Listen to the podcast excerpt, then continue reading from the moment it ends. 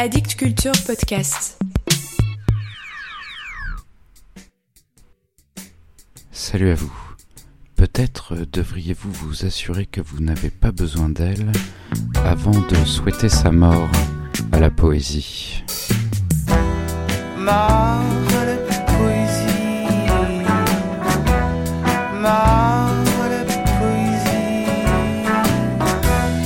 Je suis un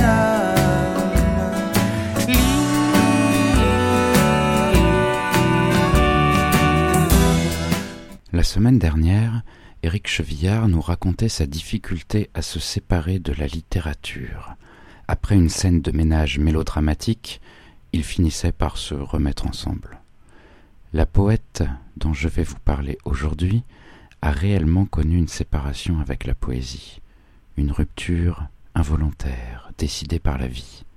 En effet, Maram al-Masri, né en 1962 en Syrie, y publie en 1984, soit à l'âge de 22 ans, son premier recueil de poèmes Je te menace d'une colombe blanche.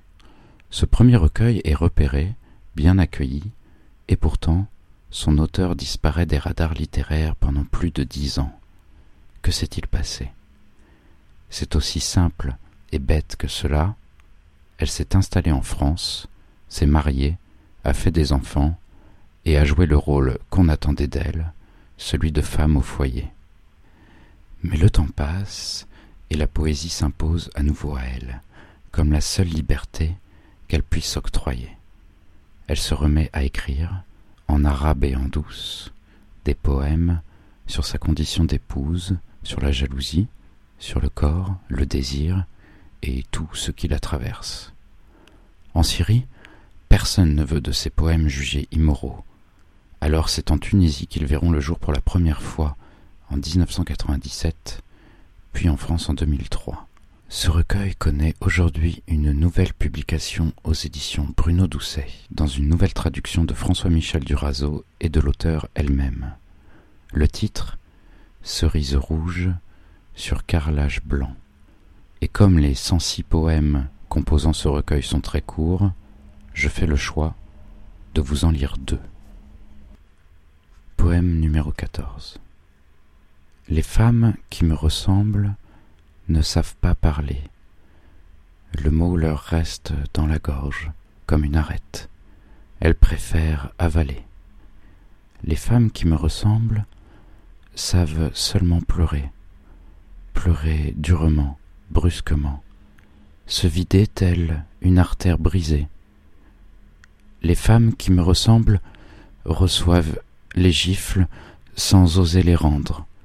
Tremblantes de rage, elles se contiennent comme un lion en cage.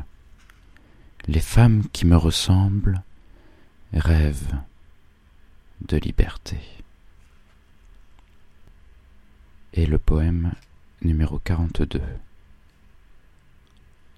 Ce soir, un homme va sortir en quête d'une proie qui comble le secret de ses envies. Ce soir une femme va sortir en quête d'un homme qui fasse d'elle la dame de son lit. Ce soir la proie et le chasseur vont se mêler peut-être, peut-être inverseront-ils les rôles. Voilà pour aujourd'hui. Que vous soyez la proie ou le chasseur, ou bien les deux, gardez bien dans un coin de votre tête que la poésie est morte, vive la poésie.